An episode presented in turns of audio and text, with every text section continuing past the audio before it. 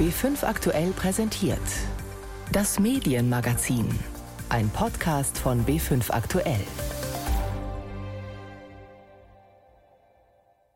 Und auch diese Woche lässt Corona die Medienwelt natürlich nicht los. Wir wollen uns Trumps endlose Presseschelte, aber auch seinen derzeitigen Lieblingssender mal genauer anschauen.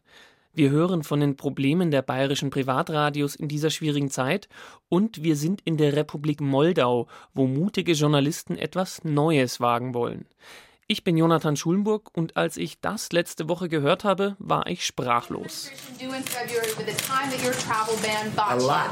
A lot. And in fact, we'll give you a list. What we did, in fact, part of it was up there. We did a lot. Look, look. You know you're a fake. You know that your whole network, the way you cover it, is fake.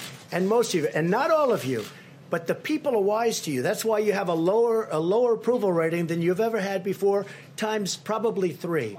And when you ask me that question, let me ask you this: Why didn't Biden? Why didn't? Why did Biden apologize? Sie hörten eines der täglichen Corona-Briefings. In diesem zeigte Trump ein Video, in dem man sehen sollte, wie früh und gut Trump und seine Administration reagiert hätten. Eine Reporterin fragte dann nach, dass es doch eine ziemliche Lücke im Februar gebe und was man da gemacht habe. Daraufhin greift Trump die Reporterin persönlich an, bezeichnet sie als Fake und ihren ganzen Sender CNN als Fake, um dann zu sagen, dessen Einschaltquoten seien so niedrig und dann die Frage zu stellen, warum sich Biden eigentlich entschuldigt habe. Der ganze Auftritt war wirr und hatte nur ein Ziel, die Presse, die nicht wohlwollend über Trump berichtet, anzugreifen. Darüber spreche ich mit meinem Kollegen in Washington, Torben Ostermann. Hallo. Hallo. Wir haben es gerade gehört, der Angriff auf Journalisten auch persönlich.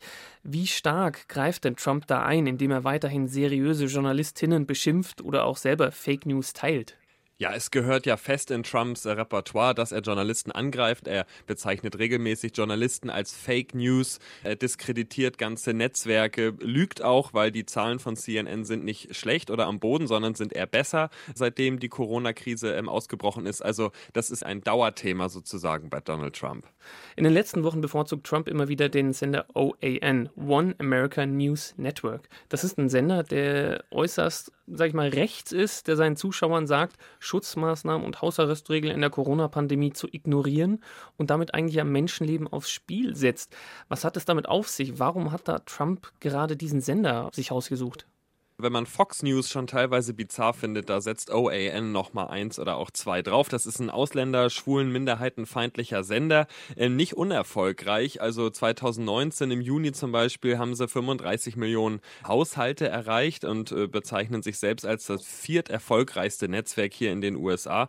Und äh, OAN hat Trump schon sehr früh unterstützt, hat wirklich fast schon Werbung für Trump gemacht als Präsidentschaftskandidaten und Trump kann sich da immer auf eine aus seiner Sicht exzellente Berichterstattung verlassen und Trump lobt diesen Sender regelmäßig. Es kommt manchmal zu ganz verrückten Szenen im Briefing Room des Weißen Hauses, wenn eine OAN-Vertreterin dort Fragen stellt. Aber Trump schätzt diesen Sender sehr für die sehr gewogene Berichterstattung und unterstützt diesen Sender auch, wo er kann. Aber natürlich ausgewogen ist die Berichterstattung von OAN nicht wirklich. Nein, auf gar keinen Fall. Das kann man, glaube ich, wirklich als Propaganda bezeichnen. Da gibt es Moderatoren, die von Social Distancing abraten.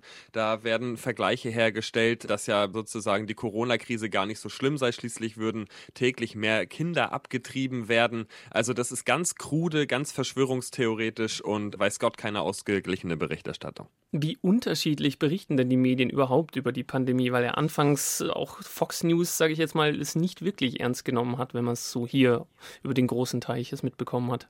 Das stimmt. Fox News, da haben sich teilweise Moderatoren lustig gemacht, sind auch Trumps Narrativ gefolgt, dass das Coronavirus eine Erfindung der Demokraten sei, um ihm jetzt mit dem äh, anlaufenden Wahlkampf zu schaden. Schrittweise wurde das dann aber schon ernster genommen, aber Fox News ist weiterhin die Plattform, in der auch Skeptiker, um das mal so zu formulieren, zu Wort kommen, also Menschen, die von den Maßnahmen der Regierung wenig halten. Wie sehr bestimmen denn gerade Falschmeldungen, Fake News und Verschwörungstheorien die Lage? Es gibt ja YouTuber und Radiomoderatoren mit einem Millionenpublikum, die aber wirklich falsche Informationen verbreiten. Ja, das erleben wir ja gerade als weltweites Phänomen, dass natürlich diese Zeit der Corona-Krise auch ein, ein gefundenes Fressen für viele Verschwörungstheoretiker ist, die im Grunde ihre Feindbilder jetzt anders einsetzen können. Das passiert hier auch in den USA. Das Problem ist, dass es innerhalb der Republikanischen Partei und auch innerhalb der Trump-Administration Menschen gibt, die das teilen. Und wenn im Grunde öffentliche Personen, Amtsträger, Würdenträger, die ja auch mit einem gewissen Vertrauen ausgestattet sind, sowas teilen, dann bekommt das nochmal einen anderen Drive und ist, glaube glaube ich, noch gefährlicher als ohnehin schon. Jetzt mal die Frage, wo gibt es denn dann seriöse Informationen? Sieht man da auch den Anstieg von den Nutzerzahlen oder Zuschauern, so wie hier in Deutschland in den Medien? Ja, das kann man wohl sagen. Also so Qualitätsmedien wie die New York Times, Washington Post, Los Angeles Times, Wall Street Journal, die verzeichnen große Zuwächse. Das lässt sich so über den Daumen gepeilt äh, so sagen, dass die Gesamtzahl der Besuche durchschnittlich um 57 Prozent angestiegen ist. Das ist schon erheblich. Es gibt auch viele Angebote, die Informationen und Artikel zur Corona-Krise kostenlos, also auch für Nicht-Abonnenten zur Verfügung stellen. Ein Beispiel noch, es gibt einen Artikel mit vielen Grafiken vom 14. März der Washington Post und das ist der meistgelesene Artikel aller Zeiten, sagt der Verlag. Und auch die Fernsehsender CNN, ABC und andere haben hohe Einschaltquoten, vor allem wenn sie abends das Trump-Briefing zum Coronavirus übertragen. Jetzt sprechen Sie gerade das Trump-Briefing an. Da sind ja einige Medien mittlerweile, haben davon Abstand genommen, das tägliche Briefing live zu zeigen oder beziehungsweise früher rauszugehen, weil man nicht in Echtzeit nachprüfen könne, ob da überhaupt was stimmt, was er sagt. Was heißt das für ein Land, wenn man den Worten seines eigenen Präsidenten nicht mehr trauen kann? Ja, es war erst vor einigen Tagen, da hat äh, Trump erzählt, dass ja Deutschland besonders getroffen wäre durch das Coronavirus und quasi am Boden läge. Und wir wissen ja alle, und das berichten auch viele US-amerikanische Medien, dass das eigentlich gar nicht der Fall ist, sondern dass Deutschland sich im europäischen Vergleich und auch im weltweiten Vergleich relativ gut schlägt. Man muss sagen, dass wahrscheinlich solche Faktenchecks bei allen Präsidenten und bei vielen Politikern angebracht wären, dass man überprüft, was stimmt, was nicht, wo vertut sich jemand, wo übertreibt jemand und so weiter. Aber gerade bei Trump, der wirklich notorisch lügt und oft die Unwahrheit erzählt, oft Fakten nicht parat hat, falsche Zahlen benutzt und so weiter, ist das total wichtig, weil die Sender einfach besorgt sind, dass das, was der Präsident sagt, und das passiert ja, ernst genommen wird und dass die Leute dem folgen. Wenn Trump zum Beispiel ein Malaria-Medikament empfiehlt, was weder getestet wurde noch besonders aussichtsreich ist, dass es irgendwie das Coronavirus tötet oder so. Das heißt, jetzt unterbrechen diese Sender, die das übertragen, immer mal wieder die Live-Übertragung und machen einen Live-Faktencheck. Da sitzen ganze Teams zusammen und versuchen möglichst schnell zu überprüfen, was stimmt und was nicht. Und der Gipfel letztens war, da hat CNN dann tatsächlich eingeblendet, als Trump sozusagen aus diesem Briefing eine Wahlkampfveranstaltung gemacht hat. Achtung, das ist jetzt Propaganda. Auch etwas, was man sich vor einigen Jahren wahrscheinlich nicht hätte vorstellen können. Torben Ostermann, ARD-Korrespondent in Washington, über die nicht enden wollenden Angriffe Trumps auf Medien und Journalisten. Vielen Dank. Gerne. Wir haben letzte Woche berichtet, dass der Anzeigenmarkt gerade bei den Zeitungen in Deutschland total einbricht. Um bis zu 80 Prozent. Wirtschaftlich heißt das, die Erlöse fielen. Viele Verlage haben Kurzarbeit angemeldet. Alle Medien, die sich überwiegend oder teilweise durch Werbung finanzieren, sind von der Corona-Krise massiv betroffen. Nicht nur die Zeitungen ächzen. Diese Woche wollen wir einen Blick auf die privaten Radios werfen. Wie geht es denen in Bayern? Sind schon Hilfsmaßnahmen geplant? Sissi Pizza hat mit den Verantwortlichen gesprochen. Wir merken auch, dass es durch diese Situation gerade eine sehr starke Verbindung und Interaktion mit unseren Hörerinnen und Hörern gibt, sodass das Medium Radio gerade dadurch an Bedeutung gewinnt. Wir glauben einfach, dass das zu tun hat mit der großen Glaubwürdigkeit des Mediums Funk. Wir sind in den letzten Jahrzehnten von Skandalen wie beispielsweise auf Internetplattformen über Fake News verschont geblieben. Deswegen glauben uns die Hörer, was wir sagen. Man kann die News, die wir verbreiten, im Alltag sofort nachvollziehen. Was bedeutet das für mich vor Ort? Was bedeutet das für meine Geschäfte und für meine Verhaltensweise? Sandra Gern, stellvertretende Programmchefin von Ego FM in München und Alexander Koller, Geschäftsführer im Funkhaus Nürnberg sind sich einig. Die lokalen und regionalen Privatradios spielen eine wichtige Rolle im Krisenalltag ihrer Hörerinnen. Doch kaufen können sie sich davon nichts. Denn sie leben ausschließlich von Werbeeinnahmen und die brechen weg. Bis zu 100 Prozent befürchten vor allem kleinere Einzelsender, die keine Funkgruppe, kein Verlagshaus oder sonstige potente Anteilseigner im Rücken haben. Beim jungen Sender Ego FM mit Frequenzen in mehreren Städten ist es derzeit noch nicht ganz so schlimm, so Sandra Gern. Wir haben es mit vielen Stornierungen und Aufschüben von Kunden zu tun, aber es bleibt aktuell soweit im Rahmen, sodass wir unsere Mitarbeiter nicht in Kurzarbeit schicken müssen. Und auch bei den sieben Nürnberger Sendern hält man den Kopf nach oben. Aber, so Geschäftsführer Koller, Selbstverständlich brauchen private Radiosender, und ich glaube, da gibt es keine Ausnahme, finanzielle Unterstützung. Wir denken, dass wir aufgrund der Tatsache, dass wir nur von Werbung leben, auf jeden Fall in diesem Jahr irgendwann eine Finanzspritze benötigen. Und darüber wird in der Bayerischen Landeszentrale für neue Medien BLM, die für den Privatfunk im Freistaat zuständig ist, auch bereits nachgedacht. Kostensparende Zusammenarbeit benachbarter Sender wird ermöglicht, Technische Verbreitungskosten für UKW und DAB Plus können gestundet werden, sagt BLM-Präsident Siegfried Schneider. Das hilft jetzt in der Liquidität, man muss aber auch aufpassen. Stundungen heißt ja auch zurückzahlen müssen. Und äh, in den nächsten Monaten wird man ja sicher nicht das Doppelte verdienen, sodass es ein längerfristiger Prozess sein wird. Aus der Staatskanzlei, zuständig für Rundfunkpolitik, und aus der BLM hört man auf die Frage nach gezielter finanzieller Unterstützung für die Privatsender große Zurückhaltung.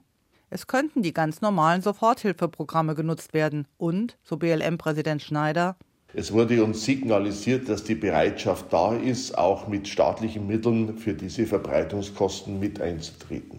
Die BLM hat 2020 einen Jahresetat von 31,5 Millionen Euro. Etwa die Hälfte davon wird für diverse Förderprogramme ausgegeben. Mehr stünde auch in der jetzigen Ausnahmesituation nicht zur Verfügung, sagt der BLM-Präsident. Es gibt keinen Sondertopf, den man in der BLM zurückhält, um auf solche Krisen reagieren zu können. Gleichwohl schauen wir unseren Wirtschaftsplan auch nochmal genau durch, um die eine oder andere Möglichkeit mit zu finanzieren. Aber das ist in einem sehr, sehr begrenzten Umfang möglich. All das dürfte für die Privatsender in Bayern nicht besonders aufbauend klingen. Doch Not macht auch erfinderisch, zumindest im Programm. So hat das Media Lab Bayern, das auch zur BLM gehört und unter anderem Medien-Startups fördert, einen Ideenwettbewerb Corona-Infos im Lokalen ausgeschrieben. Aus 50 Bewerbungen wurden 15 ausgesucht und diese Ideen stehen jetzt allen bayerischen Privatsendern kostenlos zur Verfügung. Lina Timm, Leiterin des Media Labs, greift zwei Beispiele heraus. Wir haben welche, die sehr nah an der Corona-Krise gerade dran sind. Zum Beispiel eine Lösung, die Corona-Fälle automatisiert auf der Kreisebene aktualisiert. So kann man auf den Online-Angeboten von seinem Lokalradio nachschauen, wie die Fallzahlen gerade im eigenen Landkreis so aussehen. Andere Ideen sind auf jeden Fall auch über die Corona-Zeit hinaus interessant. Eine richtig witzige Lösung fanden wir Podcasts über Telefon. Das ist eine Software, bei der ich eine Telefonnummer wählen kann und kriege dann Podcasts ausgespielt, die ich mir quasi über so ein Telefonmenü auswählen kann. Und das ist natürlich total spannend, gerade für ältere Menschen und gerade in Regionen, in denen jetzt das Internet noch nicht so wahnsinnig schnell ist. Auch die haben dann eigentlich über diesen Weg erstmals die Möglichkeit, wirklich an Podcasts auch ranzukommen. Sissy Pizza über die Schwierigkeiten der Privatradios in Bayern in dieser Krise und wie sie damit umgehen.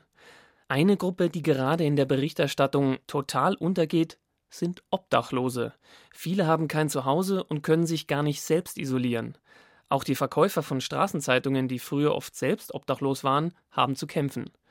Von gestern auf heute haben viele ihre Einkünfte verloren und den Straßenzeitungen, die sie sonst verkaufen, geht es auch nicht gerade besser. Anna Dannecker. Mir bleibt nichts anderes übrig, als äh, auszuharren in dieser Schochstarre. Für mich ist es fast äh, ein Worst Case, aber ich muss es nehmen, wie es ist. Seit Mitte März hat sich der Tagesablauf von Erjan Usun massiv verändert.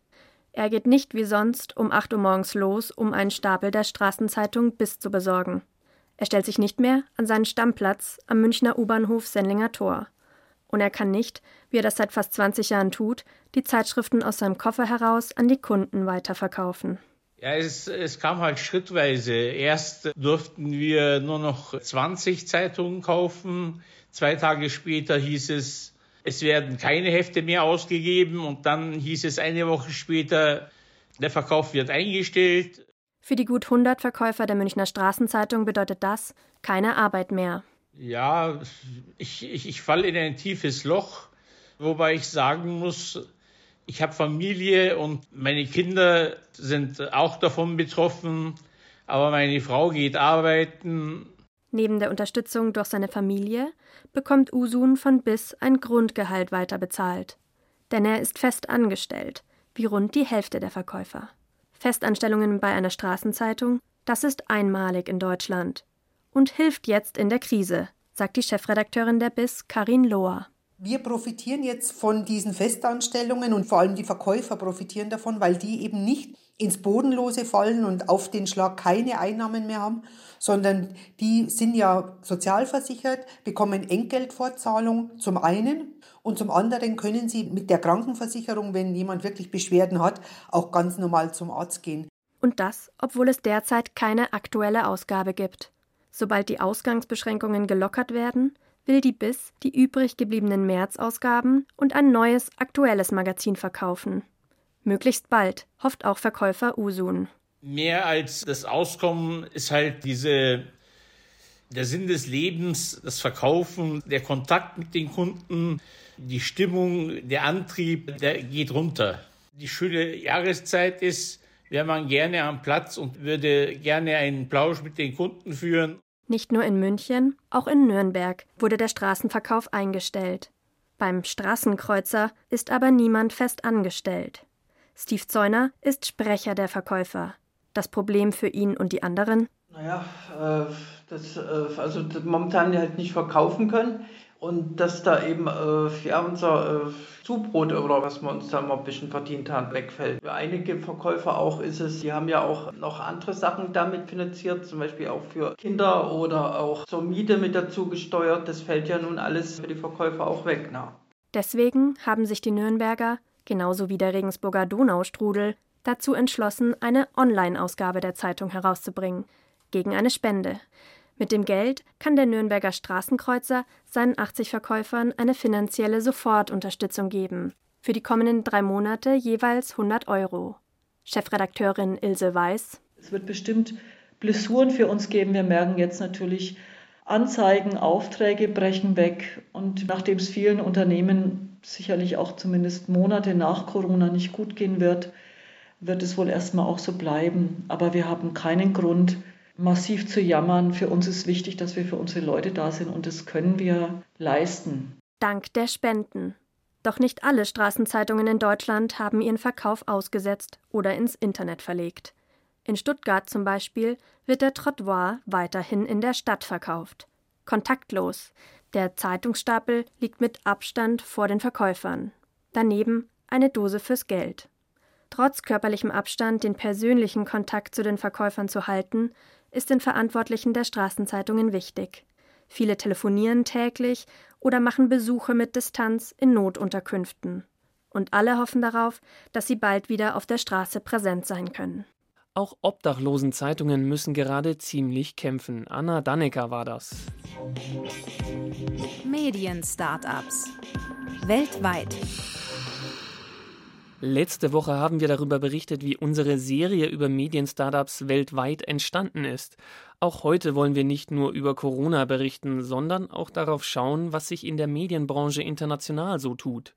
Unser heutiges Startup heißt Rise Moldova und stammt aus der Republik Moldau. Das ist ein kleines Land gleich neben Rumänien. Es wird oft als das Armenhaus Europas bezeichnet, weil die Menschen so wenig verdienen und in weiten Teilen große Armut herrscht. Moldau hat dreieinhalb Millionen Einwohner. Man schätzt, dass eine Million davon dauerhaft im Ausland arbeiten, um Geld zu verdienen.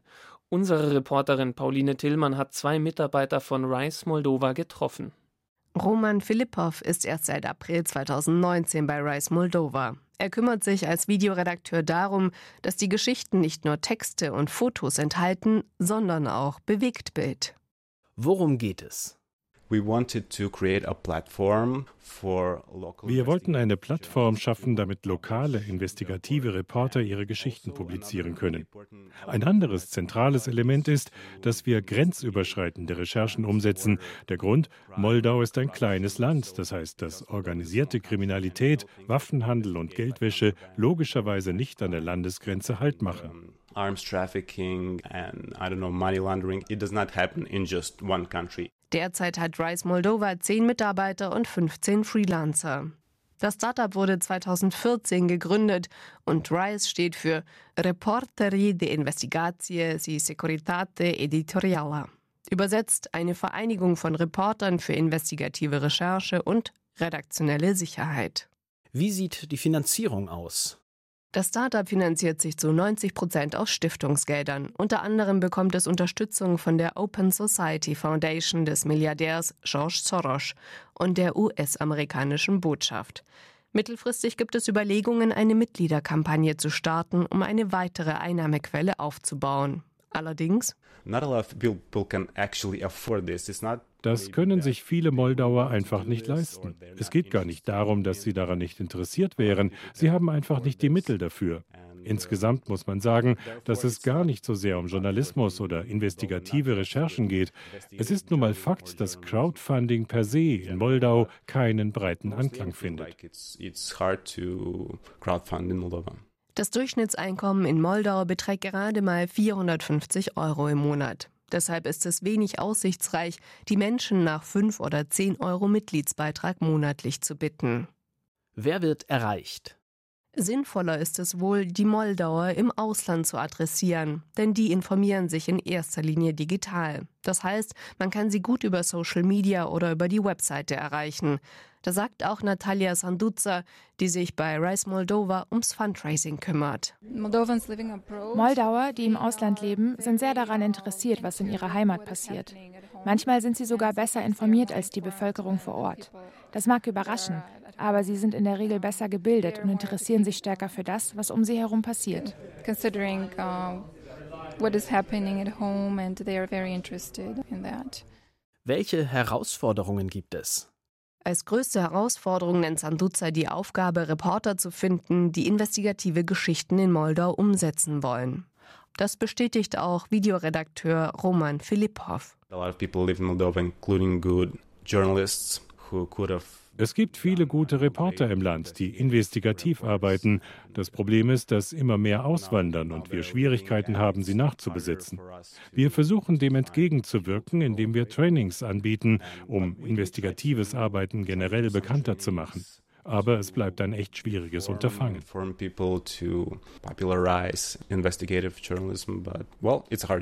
Das Ziel sei von Anfang an gewesen, etwas im Land verändern zu wollen und möglichst viele Menschen zum Beispiel über korrupte Machenschaften zu informieren. Das gelinge zwar immer besser, spürbare Veränderungen ließen trotzdem auf sich warten.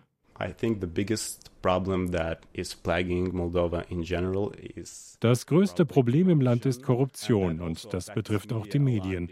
Denn viele Medien sind in der Hand von Oligarchen und deshalb sind die meisten Medien voreingenommen, weil sie in erster Linie deren Interessen verfolgen.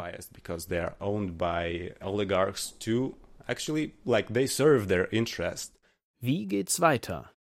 In den nächsten Jahren will Roman Philippov am liebsten noch mehr Multimedia-Projekte umsetzen und eine Datenbank namens People of Interest aufbauen, um Hintergründe über mächtige Akteure zugänglich zu machen. Außerdem soll es in Zukunft mehr Bewegtbild auf der eigenen Webseite, auf YouTube und auf Facebook geben. Das langfristige Ziel, eine eigene unverkennbare Handschrift zu entwickeln. The reason why we do video is because we do want to reach a broader audience because der Grund, warum wir Videos machen, ist, dass wir ein breiteres Publikum erreichen wollen. Unsere langen investigativen Geschichten sind schwierig zu lesen und zu verstehen. Wenn man sich zum Beispiel unsere Originaldokumente anschaut, dann stammen die meist von Gerichten oder Behörden und erschließen sich nicht jedem sofort. Durch Videos wollen wir Menschen erreichen, die einen anderen Zugang brauchen und sich dadurch auch mit uns austauschen wollen. I hope it's easier to understand and uh, more engaging That's why we do this. Pauline Tillmann über das Medienstartup Rise Moldova in der Republik Moldau. Und damit sind wir auch schon wieder am Ende vom Medienmagazin. Zum Hören gibt's uns überall, wo es Podcasts gibt oder einfach einschalten nächsten Sonntag um 14.05 Uhr auf B5 aktuell. Die Redaktion hatte Sissi Pizza. Danke fürs Zuhören, sagt Jonathan Schulenburg.